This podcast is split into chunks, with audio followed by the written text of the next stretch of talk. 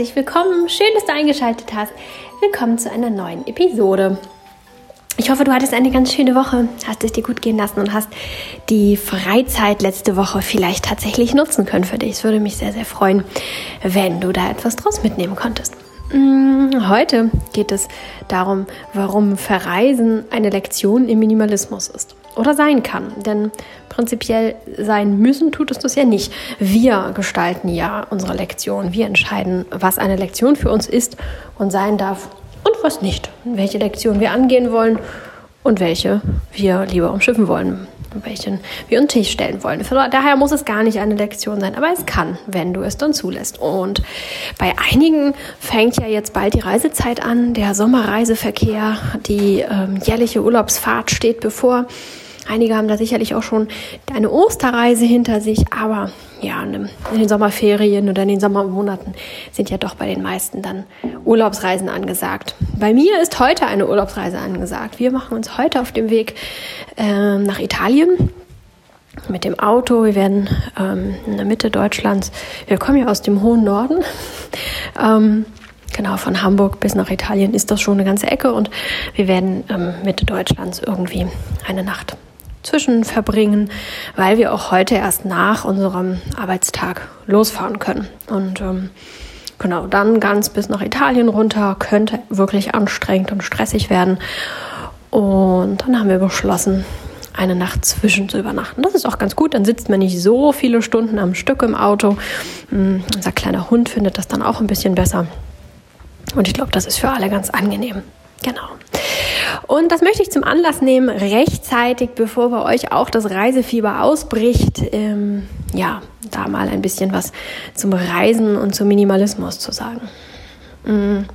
Grundsätzlich bezieht sich das auf jede Form von Reisen. Also wir machen jetzt auch eine ähm, keine Urlaubsreise, wir arbeiten dort. Ähm, genau, das ist jetzt auch keine klassische Urlaubsreise, aber letztendlich ist das fast egal, ähm, wie der Anlass der Reise. Es gibt natürlich einige exotische Reisen, auf denen man ganz viel mitnehmen muss aus irgendwelchen Gründen. Ähm, aber ähm, ja, auf die bezieht sich das eben nur so am Rande. Da musst du dann eben für dich schauen, was für eine exotische Reise du da gerade planst und inwieweit sich das für dich dann umsetzen lässt. Aber ansonsten, ähm, ja, möchte ich hier so allgemein für das Reisen etwas mitgeben. Egal, ob es eine Wochenendreise ist, ein langer Trip oder eine Geschäftsreise oder auch eine Studienreise oder eine Fortbildung, was auch immer du da so für Reisen planst. Ähm, ja, erstmal ganz klar, das Offensichtlichste ist sicherlich, dass viele Leute Menschen, äh, viele Leute Menschen, mm, viele Leute merken, also viele Menschen merken, so könnte ich das auch sagen, ähm, mit wie wenig sie eigentlich auskommen können, wie wenig man eigentlich nur braucht, um gut über die Runden zu kommen. Das sind, äh, das ist tatsächlich schon ganz vielen aufgegangen. Das ist gar nicht jetzt so die die ähm, neueste Erkenntnis, aber es gibt immer wieder Situationen, in denen man das nochmal wieder anders feststellt und es wieder nochmal anders erlebt. Das hat man vielleicht vor fünf Jahren irgendwann schon mal festgestellt und man weiß es eigentlich auch. Und wenn man sich dann mit irgendwem drüber unterhält, dann ist man sich auch einig, ja, ja, eigentlich braucht man immer gar nicht so viel. Aber das ist so eine Verstandsgeschichte. Das wissen wir mit unserem Kopf, mit unserem Verstand, aber in unserem Gefühl ist das noch gar nicht so ganz richtig angekommen. Wir sind trotzdem immer wieder dabei, uns mit ganz vielen Dingen zu umgeben oder mit schwerem Gepäck unterwegs zu sein. Ähm, Einfach weil es Gewohnheit ist und weil es Sicherheit bedeutet. Äh, das haben wir hier auch schon ein paar Mal angesprochen. Ein großes Problem, weswegen man sich nicht so gut lösen kann von Dingen, sind häufig Ängste. Ähm, Dinge um sich herum zu haben, kann Ängste reduzieren oder kann beruhigen, kann Sicherheit vermitteln.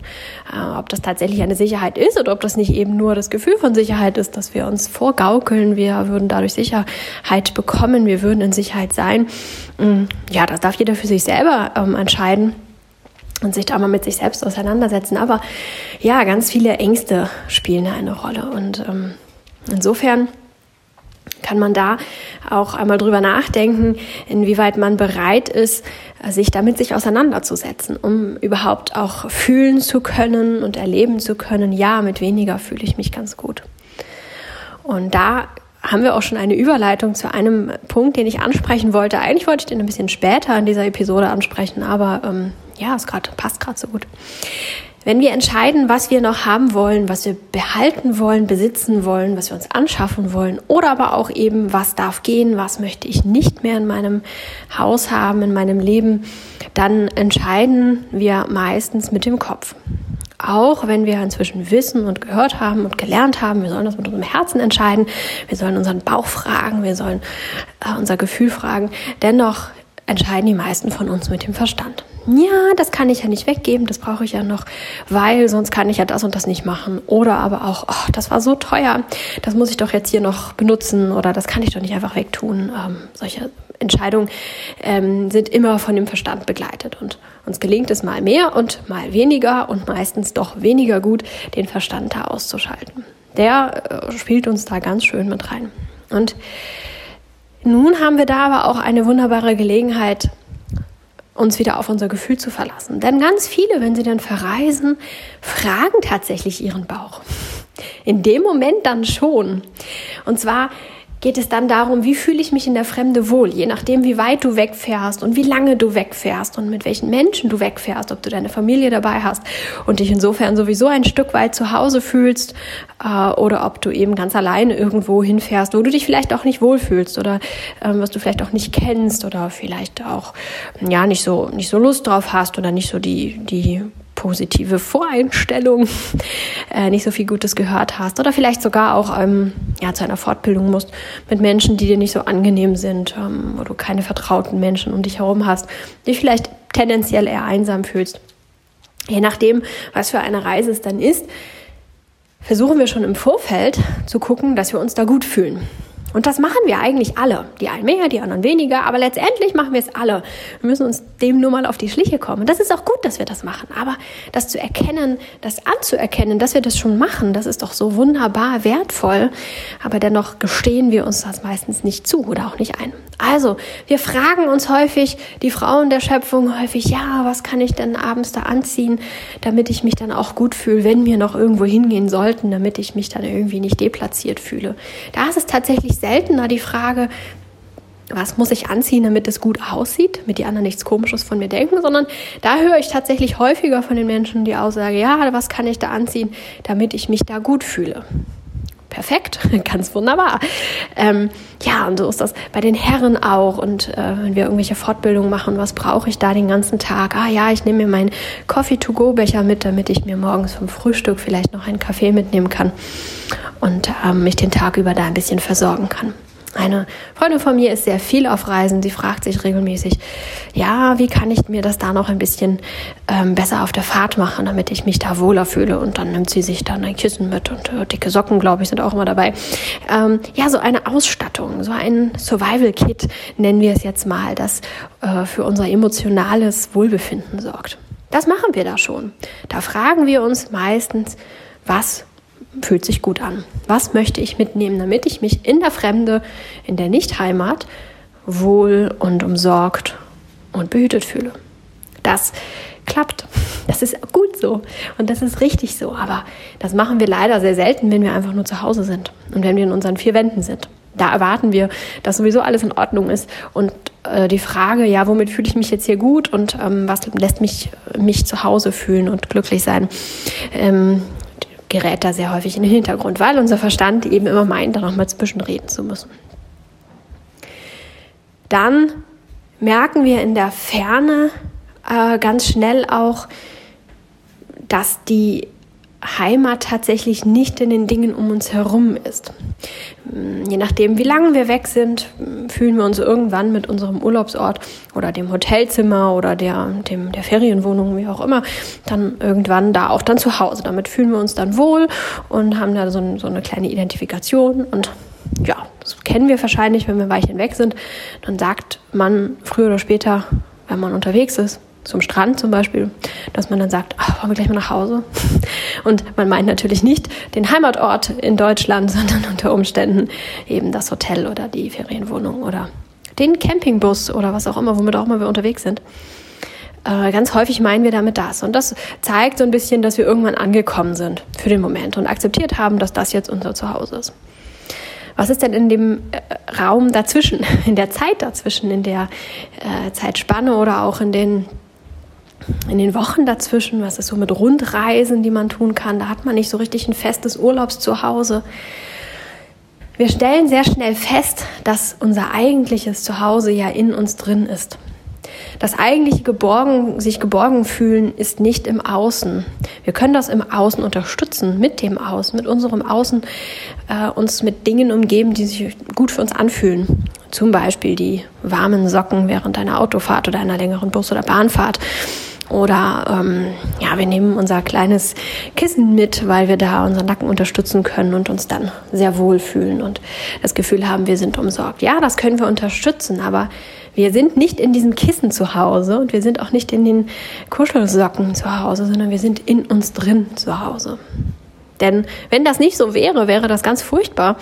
Wir würden uns regelmäßig verloren fühlen, wenn wir mal ein Weilchen aus, unserem, aus unseren vier Wänden raus sind. Und so eine lange Autofahrt nach Italien, das sind irgendwie, glaube ich, so 12, 13 Stunden ohne Pause, die kommen, noch oben drauf.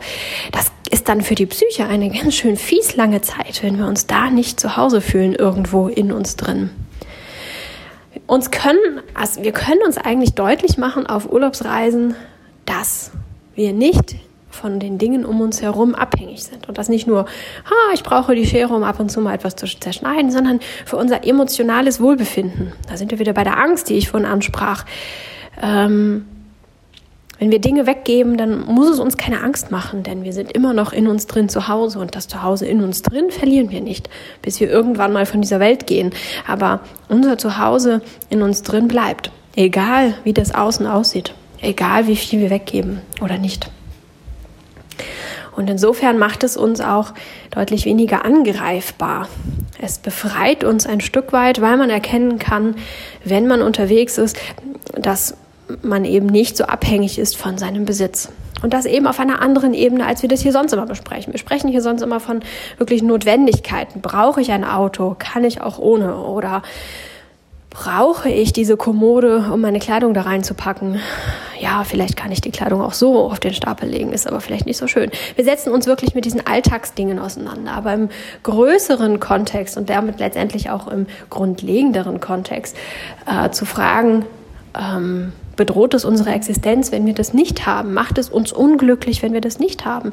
Was macht uns eigentlich glücklich? Dann stellen wir fest, gerade eben auf Reisen, dass uns das, was uns wirklich glücklich macht, in uns drin wohnt. Oder eben, dass das Situationen sind, wie einen schönen Sonnenuntergang zu beobachten, dass uns das wirklich Glück macht, aber glücklich macht. Aber dieses Erlebnis ist dann ja auch in uns drin und die Emotion ist auch in uns drin und der Sonnenuntergang bleibt in unserem Herzen. Er ist nicht abhängig von den Schuhen, die ich währenddessen trage. Das kann so eine Reise mit uns machen. Gerade wenn wir uns gerade auf dem Weg befinden, uns mit Minimalismus auseinanderzusetzen und uns zu überprüfen und unsere Einstellung zum Minimalismus zu überprüfen, kann so etwas auf einer Reise passieren, wenn wir es dann zulassen, wenn wir uns damit auseinandersetzen mögen. Dann natürlich ganz praktisch gesehen stellen wir fest, welche Dinge uns wirklich wichtig sind. Wenn wir ein Weilchen unterwegs sind, stellen wir fest, welche Sachen wir nicht vermisst haben oder auch was wir vermisst haben. Nach einer Reise kommt man manchmal nach Hause und sagt, oh, ich habe meine Kaffeemaschine vermisst, weil ich diesen guten Kaffee so gerne trinke. Das tut jetzt richtig gut. Ha, Schön. Dann genießen wir es erstmal wieder mehr. Das ist natürlich total wunderbar, ganz wertvoll, aber auch im Sinne des Minimalismus ja genau das, was wir wollen. Wir wollen ja die Dinge, die wir haben, auch genießen, beziehungsweise davon ja auch, ja, Marie Kondo sagt ja immer, dass wir es lieben, dass es uns Freude bereitet. So etwas. Also, dass wir es wirklich auskosten. Denn wenn wir das nicht tun, dann bräuchten wir es nicht zu besitzen. Das ist ja so die Grundidee. Und indem wir nach Hause kommen und dann wieder feststellen, wie wunderbar unsere Kaffeemaschine doch ist und wie sehr wir den Kaffee vermisst haben, ist das ja eine Wertschätzung unserer Kaffeemaschine. Und damit können wir wieder feststellen, ja, dieses Teil hat seine Berechtigung in meinem Leben, in meiner Wohnung. Und ähm, ich freue mich darüber, dass es da ist. Und wir ähm, ja, gewinnen Klarheit darüber, wie wichtig uns manche Dinge eigentlich sind. Und aber auch, wie unwichtig manche Dinge sind. Das ist häufig nicht so leicht festzustellen. Deswegen möchte ich hier nochmal so ein bisschen anstupsen, da ein bisschen sensibel zu sein. Häufig kommen wir nach Hause und sehen ganz viele Dinge, die wir eigentlich nicht mögen oder die uns belasten. Und manchmal auch gucken wir in eine Ecke und denken, ach ja, das wollte ich ja noch wegräumen. Und dann haben wir da so einen schweren Batzen im Bauch irgendwie. Aber der wird sehr schnell über, über, ja, überschrieben, würde ich mal sagen, indem wir dann das erste in die Hand nehmen oder berühren oder benutzen oder uns auf unser geliebtes Sofa fallen lassen und feststellen, oh, das ist so schön hier gerade, dann können wir diese unangenehmen Gefühle meistens ganz gut wieder ausblenden, sodass sie uns nicht so richtig bewusst werden. Wenn wir aber auf dem Weg sind, minimalistischer zu leben, dann können wir das nehmen als Chance, als, ähm, ja, als, als Hinweisschild sozusagen, hey, das tut dir nicht gut, das macht kein gutes Gefühl für dich. Ähm, kümmere dich drum. Werde es los oder ähm, was auch immer da äh, ansteht, was auch immer das gerade für ein Teil ist. Sorge dich dafür, dass du diese Belastung loskriegst. Das ist ganz, ganz wunderbar zu spüren. Denn wenn wir im Alltag hier so durch unser Haus, durch unsere Wohnung, durch unser Leben gehen, dann merken wir diese Dinge nicht mehr so richtig. Also ein bisschen diese Frosch im heißen Wasser Methode, beziehungsweise, ne, ich weiß nicht, ihr kennt das wahrscheinlich alle, man setzt dann einen Frosch in kaltes Wasser und erhitzt das Wasser ganz, ganz langsam und der bleibt da erstmal ganz gemütlich drin sitzen, weil er das gar nicht so richtig merkt. So. Und so ist das bei uns auch. Da kommt ein Ding hinzu, das uns nicht so gut gefällt und dann kommt noch eins dazu und dann ist da noch eine andere Situation, die vielleicht auch oder eine, eine Gewohnheit Gewohnheit, die uns auch belastet und die uns auch nicht mehr glücklich macht. Und ja, so kommt eins zum anderen und irgendwann sehen wir den Wald vor lauter Bäumen gar nicht mehr. Wenn wir dann anfangen wollen, auszusortieren und unser Leben zu befreien, ja, dann finden wir es nicht mehr so richtig. Dann fühlen wir vielleicht noch so, ah, ich fühle mich irgendwie noch unwohl und voll und es ist ein bisschen, ah, aber man kann es nicht greifen. Man weiß nicht, was ist da eigentlich los. Und auf Reisen zu sein, ist wunderbar für sowas. Wir stellen fest, auch in der Ferne teilweise, wie frei wir uns ohne gewisse Dinge fühlen. Manchmal kann man das wirklich sogar auch benennen. Ähm, ja, und wenn wir wiederkommen, dann stellen wir meistens spätestens fest, was uns alles nicht gefehlt hat. Aber natürlich auch, was uns gefehlt hat und was ganz besonders gut ist. Zu diesem Zweck mag ich empfehlen, ein ja, ein ja, Tagebuch zu führen. Ich finde, das Wort Tagebuch ist einfach so abgeknuddelt und ich mag es gar nicht gerne mehr benutzen, weil das einfach so behaftet ist mit ganz vielen ähm, ja, Erfahrungen und Vorstellungen und Bildern, die wir alle schon in unserem Kopf haben. Aber ja, für Buch darüber. Ähm, sucht ja auch da ein Büchlein, ein Heftchen oder mach's digital, wenn dir das mehr liegt. Nimm dir eine App dafür, die du gerne benutzt und führe Buch darüber. Alles, was dir während der Reise vielleicht schon im Vorfeld beim Packen auffällt, dass du sagst, ja, das mag ich gerne einpacken und das nicht und ach, dies hier, das mag ich gar nicht mitnehmen, ich mag es überhaupt nicht dabei haben, ähm, habe aber jetzt vielleicht gerade nicht mehr die Zeit, mich darum zu kümmern. Schreib es dir auf oder lege es direkt auch gleich zur Seite, damit du dann, wenn du wiederkommst, dich darum kümmern kannst. Und schreibe auch ruhig ein bisschen ausführlicher auf. Wenn du dich kennst und sagst, hm, wenn ich in zwei Wochen wiederkomme, dann ist also sowieso alles ganz anders. Dann äh, sehe ich die Welt mit anderen Augen und dann habe ich keine Lust mehr und dann sortiere ich das wieder ein und dann habe ich vielleicht den Mut verloren. Oder dann ist mein Leben schon wieder so im Alltagstrott, dass ich diese, äh, das nicht mehr abrufen kann, das, was ich jetzt gerade empfinde. Schreibe es wirklich auch auf. Ähm, nimm dir dafür ein, zwei Minuten, schreibe stichwortartig deine Gefühle auf, die du dabei hast oder auch ähm, ganze Sätze oder was auch immer. Kannst du auch ein Bild malen, was auch immer dir da liegt. Nimm dir ein Weilchen. Das muss eben nicht 10, 20, 30 Minuten sein. Die Zeit, die du vielleicht brauchen würdest, um dieses Teil gleich direkt wegzusortieren. Ähm, wenn die Zeit eben nicht vorhanden ist, was ich natürlich immer empfehlen würde, wenn du sagst, ja, nee, also ähm, das kann jetzt weg und das will ich nicht mehr haben, ich habe das gerade erkannt und du hast schräg gegenüber einen Altkleidercontainer, in den du das geben wollen würdest, dann geh rüber und gib es weg. Aber in meinem Fall würde ich es ähm, zum Umsonstladen bringen und das dauert ähm, insgesamt mit An- und Abfahrt und so weiter anderthalb Stunden. Ähm, das könnte ich heute beispielsweise nicht mehr schaffen. Insofern wäre das etwas, das dann bei mir einfach auf einen Haufen gelegt werden würde und ähm, dann würde ich das bei nächster Gelegenheit mit dorthin nehmen. Insofern ein bisschen abwägen, was kannst du direkt äh, erledigen und was nicht. Und bei den Dingen, die du nicht sofort erledigen kannst und die vielleicht nicht so einfach abzuarbeiten sind, wie ähm, ein Kleidungsstück, das auf einen Haufen zum Verschenken kommt, ähm, ja, da kann es eben sehr sinnvoll sein, diese Gedanken, diese Gefühle, die, diese Emotionen festzuhalten und sie auszuformulieren und sich damit ein bisschen auseinanderzusetzen und in dieses Gefühl hineinzugehen. So dass wenn du dann wiederkommst, du deine Aufzeichnung zu Rate nehmen kannst und feststellst, ah ja, stimmt.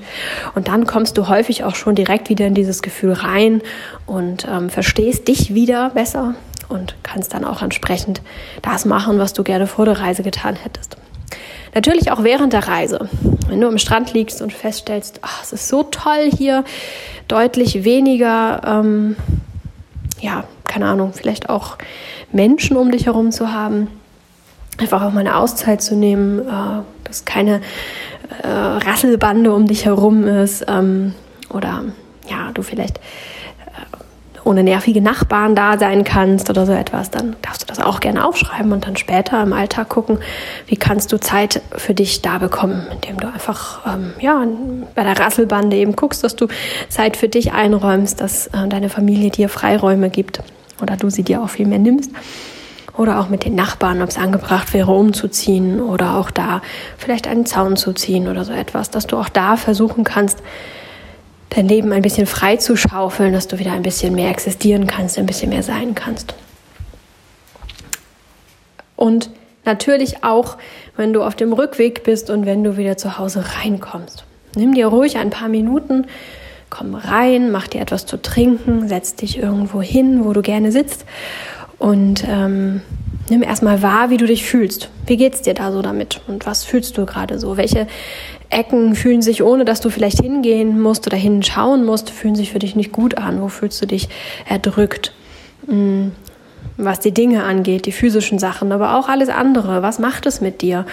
Hm, ganz viele berichten auch, dass sie im Urlaub das so schön finden, weniger Kontakt zu allen anderen zu haben. Also weniger Messenger, weniger Smartphone, weniger WhatsApp-Erreichbarkeit oder sogar telefonische Erreichbarkeit. Und wenn sie dann wieder in ihr Zuhause kommen, fühlen sie sich schon einfach dadurch, dass sie erreichbar sein müssen oder meinen es sein zu müssen, fühlen sie sich schon so eine Art von überfordert und überwältigt.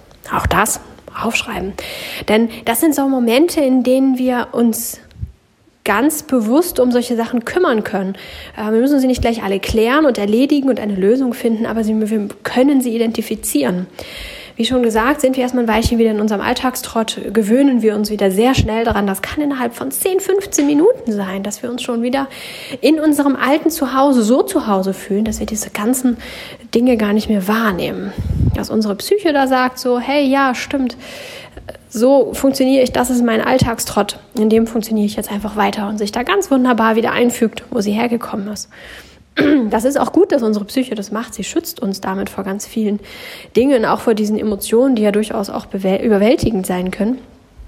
Aber ja, das schützt uns halt auch davor, etwas verändern zu können, weil wir sie eben gar nicht mehr so richtig wahrnehmen. Deswegen, wenn du wieder nach Hause kommst, nimm dir wirklich die Zeit, setze dich hin, nimm dir ein paar Minuten für dich, mach es dir bequem und notiere dir, was mit dir etwas macht. So genau du denn auch kannst, ähm, musst du schauen, dass es sich nicht zu schnell verflüchtigt. Wenn du jetzt fünf Dinge im Kopf hast und schreibst fünf Minuten über das erste, dann kann es sein, dass die anderen vier Dinge irgendwie in dem Hintergrund verschwunden sind. Also da ein bisschen achtsam sein, vielleicht erstmal die Stichpunkte aufschreiben und dann jeden einzelnen Punkt später nochmal vertiefen. Da bin ich sicher, dass du da den Weg finden würdest, der für dich richtig ist. Es kann auch sehr gut sein, das mit jemandem zu besprechen, vielleicht eine Sprachnachricht aufzuzeichnen oder eine Sprachnachricht an dich selbst später, die du dir dann äh, anhören kannst, so eine Sprachmemo. Oder vielleicht hast du ja auch die Möglichkeit, direkt eine Freundin da zu haben oder jemanden, dem du das erzählen magst und es dann auch direkt auszusprechen. Auch das, wenn man etwas formuliert, wirklich ausspricht, macht auch noch mal etwas anders, als wenn man es nur in seinem Kopf hin und her bewegt. Reisen kann ein ja, reisen können, sagen wir so, ein so, ein so ein richtig großer Motor sein, der uns voranbringt. Es kann so ein, ja, so ein, so, ein, so ein richtiger großer Push sein, dass wir feststellen, wo noch Potenzial liegt. Und auch hier meine ich das nicht auf Leistung gemünzt, das wisst ihr schon. Ich sage, wir wollen noch besser im Minimalismus werden, wir wollen noch mehr aussortieren, wir wollen noch weniger besitzen. Das ist nicht das erklärte Ziel, sondern das erklärte Ziel ist, sich selbst auf die Schliche zu kommen und zu schauen, wo wir uns selbst nicht so richtig weiterentwickeln mögen oder können, weil wir so sehr in unserem Alltag verbuddelt sind. Rauszukommen aus unserem Alltag ist immer eine sehr gute Idee, um festgefahrene Minimalismusaktivitäten wieder ins Rollen zu bringen. Das ist manchmal auch schon so ein Tagesausflug, das kann es auch schon bringen oder ein paar Stunden irgendwo anders sein. Auch das macht schon ganz viel, wenn wir dann wieder nach Hause kommen, wenn wir bei uns reinkommen. Auch da können wir diese Dinge schon im Kleinen feststellen. Aber das ist halt meistens dann doch im Kleinen. Und ähm, die Gefühle sind nicht so deutlich ausgeprägt, dass sicherlich der ein oder andere, der es vielleicht auch nicht so gewohnt ist, da genau hinzuhören auf seine Gefühle, nicht auf den Verstand wohl bemerkt, ähm, und sich da auch vielleicht schneller ins Boxhorn jagen lässt und dann doch dem Verstand zuhört, ähm, statt auf die Gefühle zu lauschen, kann das eben dann ein bisschen zu kurz und zu knapp sein. Reisen machen das dann doch deutlich und ja, zeigen recht schön auf, wie in so einem klaren Scheinwerferlicht, worum es dann eigentlich geht. Und letztendlich kennen wir doch auch das schöne Gefühl, wenn man in ein Hotelzimmer kommt, wird das alles aufgeräumt, das Bett ist gemacht, die Dinge, die da rumstehen, halten sich in Grenzen. Das ist alles ein bisschen für uns hübsch hergerichtet. Und im Bad stehen Pflegeprodukte rum. Nicht so viele, dass es uns erschlagen würde, aber dennoch ausgewählt. Alles das, was man braucht im Prinzip, ist irgendwie da. Und dann kommt bei ganz vielen so ein Gefühl der Ruhe auf. Ich lese und höre das immer wieder, ja, so wie in einem Hotelzimmer. Ich möchte mich so wohlfühlen wie in einem Hotelzimmer. Ähm, es gibt auch ganz viele, denen ist das unbehaglich, weil da zu wenig persönliche Dinge sind.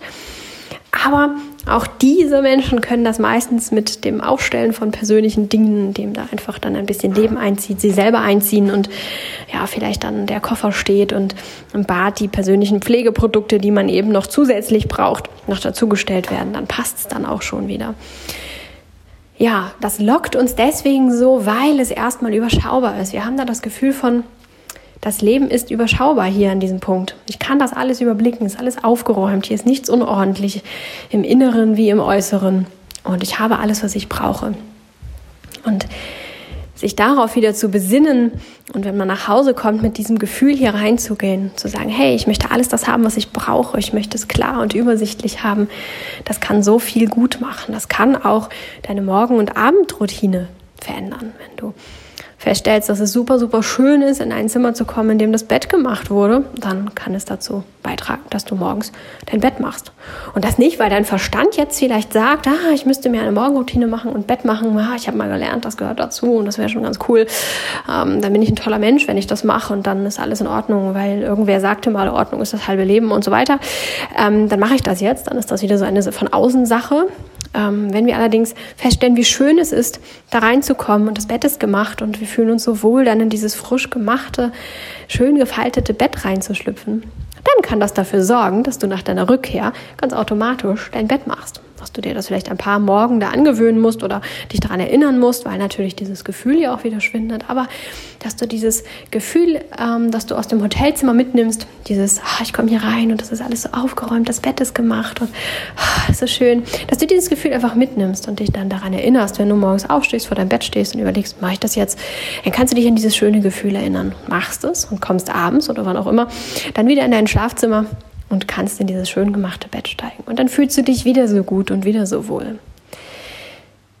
Im Minimalismus geht es ja auch darum, oder was heißt auch, im Minimalismus geht es darum, dass wir uns etwas Gutes tun. Ausschließlich, meiner Meinung nach, ist der Minimalismus ausschließlich dafür da, ähm, dass wir uns besser fühlen, dass wir unser Potenzial ausleben und auch das wieder nicht im Leistungsdenken.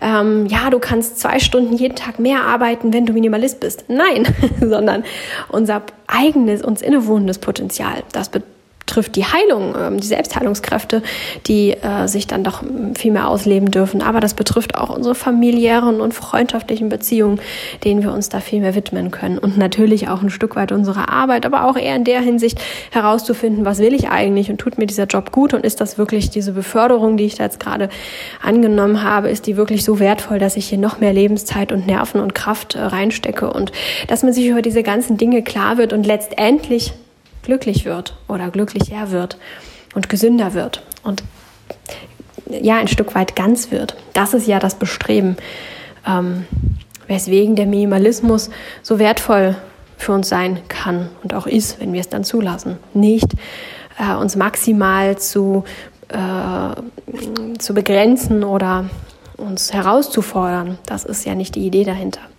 Und insofern können wir aus so einem, aus also einer Reise ganz viel Selbstfürsorge mitnehmen. Wir können auch da feststellen, was tut uns eigentlich gut. Wir können das viel besser feststellen, weil weniger Aufgaben im Alltag auf uns warten, weil viel weniger Ablenkungen ähm, dort sind.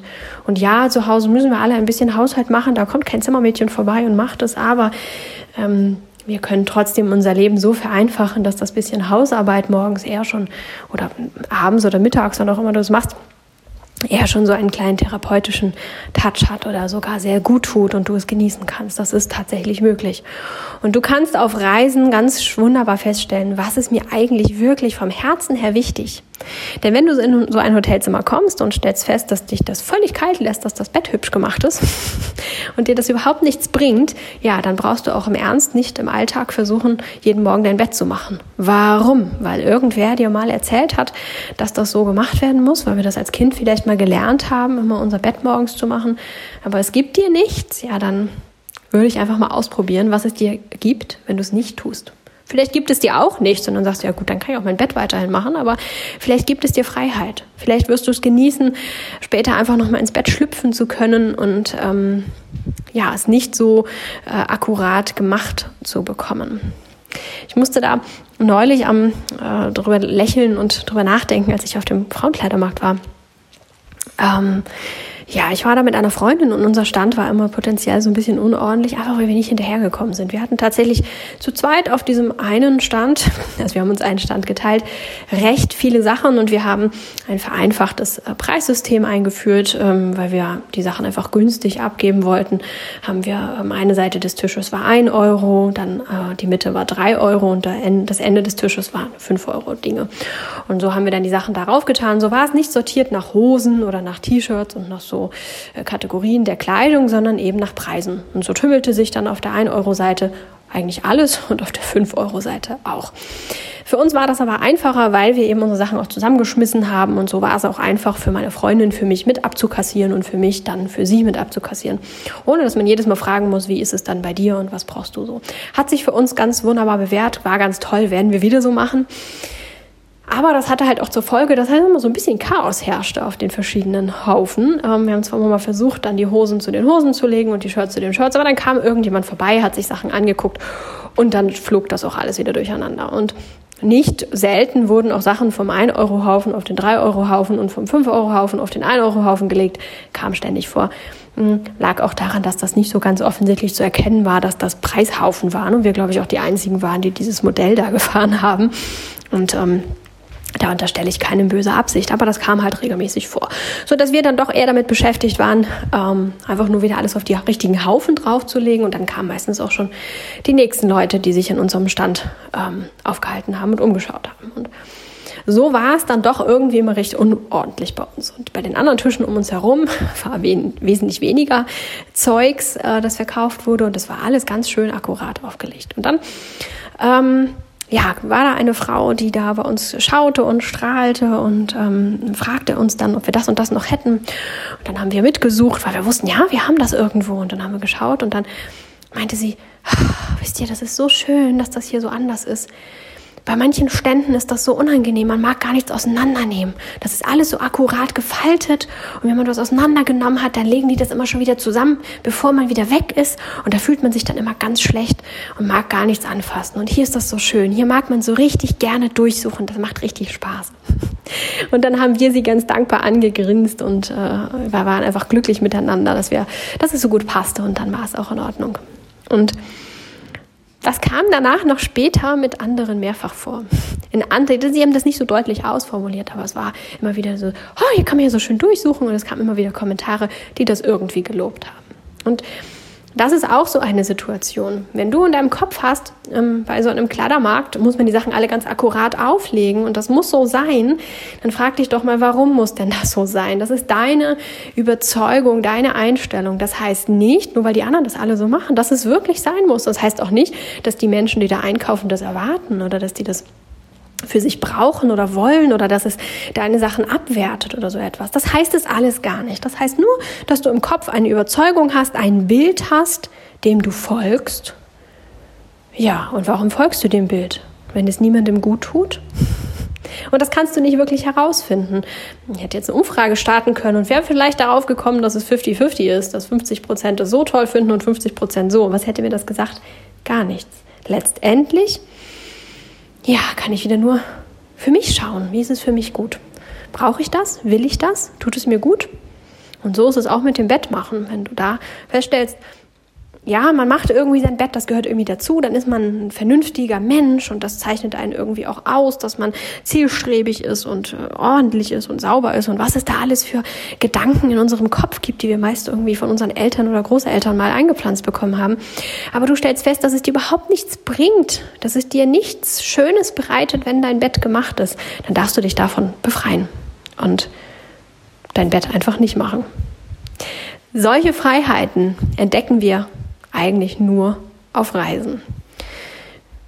Wir kommen raus aus unserem Alltag, kommen rein in ein geordnetes Umfeld, denn egal wo wir übernachten, ob es eine Ferienwohnung ist, ein Gästezimmer, ein richtiges Hotel oder auch unser ähm, Wohnmobil oder unseren, unser Van oder womit auch immer wir reisen, alles das ist recht übersichtlich, ordentlich und auf das Mindeste beschränkt. Also eigentlich perfekter Minimalismus. Und wenn wir so eine, in so eine minimalistische Umgebung reinkommen, dann können wir uns mit unserem eigenen Minimalismus ganz wunderbar auseinandersetzen. Und das eben nicht nur mit den Dingen, die wir dabei haben, das ist natürlich ganz wunderbar, sondern auch mit den Gewohnheiten, mit den Vorlieben, mit den Emotionen. Was macht mich glücklich? Was ist mir wichtig? Was gefällt mir hier gerade richtig gut? Was nährt meine Seele? Und was eigentlich nicht? Ja, also insofern werden Urlaubsreisen oder auch jede andere Form von Reisen plötzlich sehr viel wertvoller. Es ist auch äh, nicht mehr dieses, was man denkt, ja, dann mache ich Pause vom Minimalismus und wenn ich wiederkomme, dann kümmere ich mich darum. Nein, ganz im Gegenteil. Häufig machen wir während dieser Reisen einen Riesensprung im Minimalismus. Also darfst du dich da ganz äh, entspannt zurücklegen, musst nicht die Idee haben von, ah, jetzt muss ich ja, wenn ich wegfahre, dann passiert ja nichts mehr, sondern eigentlich passieren da die wirklich interessanten und wichtigen Dinge, die im Alltag nicht richtig passieren können. Wenn du magst, nutze sie für dich, halte alles fest und setze es danach freudig um mit neuer Energie und Kraft und starte dann ein bisschen in ein neues Leben. Ein bisschen ist das ja nach dem Urlaub immer so, so ein bisschen Neustart, wie Neujahr, wie Silvester, Neujahrstag. Alles ist so ein bisschen neu, alles ist so ein bisschen anders und so ist das im Prinzip in einem Urlaub, am, zu Beginn des Urlaubes, aber auch am Ende eines Urlaubs immer ein Stück weit. Ich lade dich ein, das bei deinem nächsten Trip auszuprobieren. Auch wenn es nur ein kurzer Trip sein sollte. Ähm, auch wenn es, ich muss mal einmal kurz an die Tür, einen, einen Moment. Entschuldigung. Ja, da ich meine Podcasts nicht schneiden kann und ähm, ja, geht halt immer so raus, wie es hier gerade ist. Und in diesem Fall hat es an der Tür geklingelt. Es tut mir sehr leid. Ja, also, ähm, auch wenn es nur ein kurzer Trip sein sollte, dann ähm, probier es mal aus für dich und nimm diese Fülle an Möglichkeiten, die eine Reise dir bietet, ruhig mit, integriere es und fühle dich einfach wohl. Ich wünsche dir ganz viel Freude dabei, ganz viel Freude auch in deinem Alltag, wenn erstmal kein Urlaub ansteht. So sind es ja doch viele Informationen gewesen, die auch ähm, außerhalb einer Urlaubsreise erstmal sacken dürfen. Und vielleicht habe ich das anstupsen können, dass du auch, wenn du nach einem langen Arbeitstag, acht Stunden unterwegs oder so etwas, vielleicht da auch schon das ein oder andere fühlen kannst. Und ähm, ja, ich würde mich sehr freuen, von dir zu hören, wie immer. Berichte mir von deinen Erfahrungen, von deinen ähm, Erlebnissen, die du so machen konntest. Und natürlich auch Fragen. Wenn du Fragen hast, immer her damit. Wenn du Themenwünsche hast, auch dann immer her damit. Jetzt wünsche ich dir erstmal eine tolle Woche. Und ja, dann hören wir uns nächste Woche hier schon wieder. Mach es gut. Ciao.